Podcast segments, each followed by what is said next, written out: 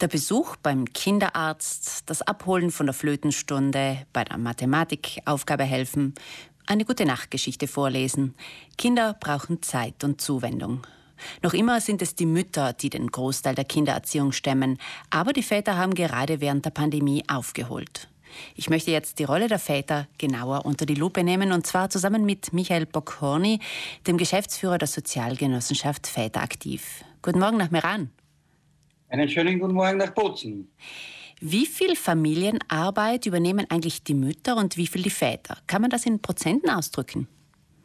Äh, ja, äh, es äh, ist ein bisschen unterschiedlich zwischen dem deutschen und dem italienischen äh, Sprachraum, aber man kann sagen, Väter vor der Corona-Krise haben in etwa 3,3 äh, Stunden täglich äh, beigetragen. 5,6 Stunden während der Corona-Krise und äh, wenn sie in Kurzarbeit waren oder die Mütter in systemrelevanten Berufen, dann waren es 8,1 Stunden. In den Prozenten kann man sagen, es ist von 33 auf 41,5 Prozent gestiegen.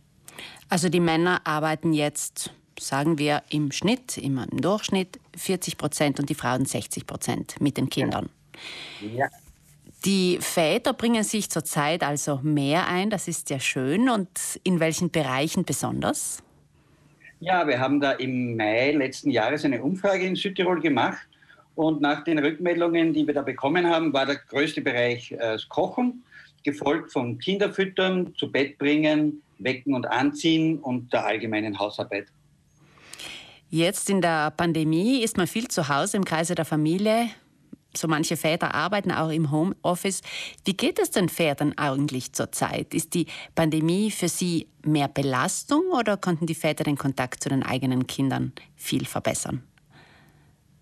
Ja, sowohl als auch. Natürlich, äh, das hängt ganz von den Umständen ab, wie groß die Wohnung ist, äh, wie viele Kinder man hat, wie, die, wie der Arbeitgeber ist oder wie die Arbeit im Tagesverlauf sich einteilen lässt.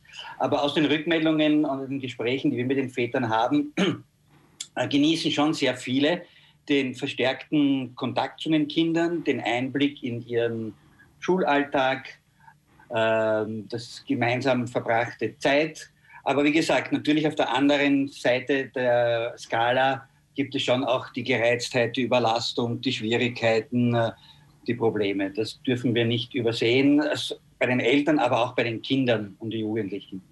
Sie haben erzählt, eine deutsche Studie hätte ergeben, dass Männer in Führungspositionen jetzt umdenken. Sie arbeiten selber zu Hause, sehen ihre Kinder so häufiger und sehen auch, wo es hakt. Werden Sie in Zukunft mehr Verständnis für Väter in Ihrem Betrieb haben? Ja, das ist die Hoffnung dieser Studie und das ist auch das, was wir äh, vereinzelt hier beobachten. Äh, wir haben ja durchaus auch schon vor Corona äh, Unternehmer gehabt, die Väter sind. Und ich meine, das Tolle, unter Anführungszeichen, an Corona oder die historisch einmalige Chance ist, dass wir sozusagen so eine breite Involvierung hatten, die ja kein Gesetz oder keine Sensibilisierungskampagne zustande gebracht hatten, dass wirklich viele, viele Väter, viele Betriebe und damit auch viele Führungskräfte mit diesem Thema ganz konkret konfrontiert wurden äh, und nicht nur darüber diskutiert haben und vielleicht in Vorurteilen der Stereotypen oder Ängsten das abgehandelt haben. Väter beantragen mehr Elternzeit als früher. Von 10 Prozent ist das 25 Prozent angestiegen, haben wir vorhin in den Nachrichten gehört. Was bringen engagierte Väter Positives mit in einen Betrieb? Ja, das sind einmal äh, ganz äh, wichtig soziale äh, äh, Kompetenzen, äh, Kommunikationsfähigkeiten, Stressmanagement, auch Verantwortungsgefühl, Verlässlichkeit und im Speziellen auch, was jetzt in der modernen Welt, in der aktuellen Zeit, auch im Wirtschaftsleben immer mehr ein Frage kommt, der Umgang mit den sogenannten disruptiven Situationen, das heißt Umbrüchen. Corona ist ja so ein Beispiel. Das heißt, äh, Unternehmen sind immer mehr gefordert, äh, ihr Geschäftsmodell, ihre, ihre Arbeitsgrundlage vielleicht ganz grundlegend umzustellen und die Geburt eines Kindes, die Pubertät äh, und andere Lebensereignisse sind genau solche disruptiven Erfahrungen, mit denen man lernt, umzugehen als Vater und auch als Mutter. Irgendwann wird die Pandemie zu Ende sein. Was wünschen Sie, Herr Bocconi, sich für die Väter danach? Welche familienfreundlichen Arbeitsmodelle sollen auch nachher möglich sein? Ja, äh, grundlegend ist ja schon viel äh, möglich und vorhanden, äh, von flexiblen Arbeitszeiten, äh, Smart Working etc.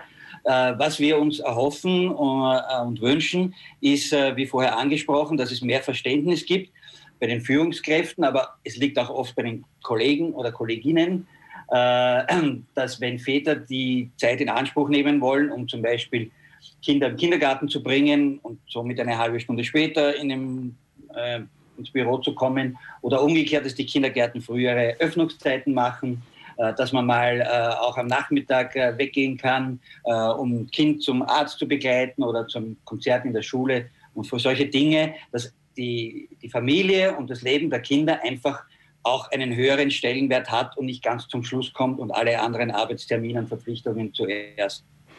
Und auch, ähm, sagen wir mal, einen Smart Working Tag in der Woche, wäre das auch schön?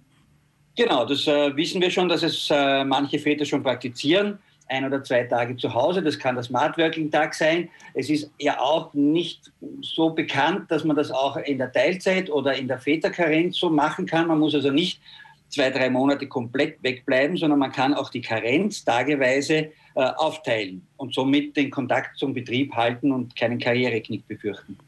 Die Sozialgenossenschaft Väter aktiv engagiert sich sehr für das Miteinander von Vätern und Kindern. Äh, sie organisiert Will, Will, Wildniscamps, Spielenachmittage, Vorträge und sie engagiert sich auch für die Umwelt und für eine enkeltaugliche Zukunft. Und genau deshalb laden Sie heute ein zur Aktion Fathers for Future. Wie kann man da mitmachen? Ja, das ist ganz einfach. Äh, Sie können ein Transparent auf den Balkon hängen oder ein Plakat ins Fenster kleben oder einfach ein Post machen mit dem Satz, mit dem Slogan, ich unterstütze den internationalen oder äh, globalen Klimastreik 19. März für die Zukunft meiner Kinder. Ganz einfach. Danke, Herr Bocconi, für dieses Gespräch. Ich wünsche Ihnen einen schönen Vatertag. Danke, danke. Gut. Danke für die Einladung. Ihnen auch einen schönen Tag.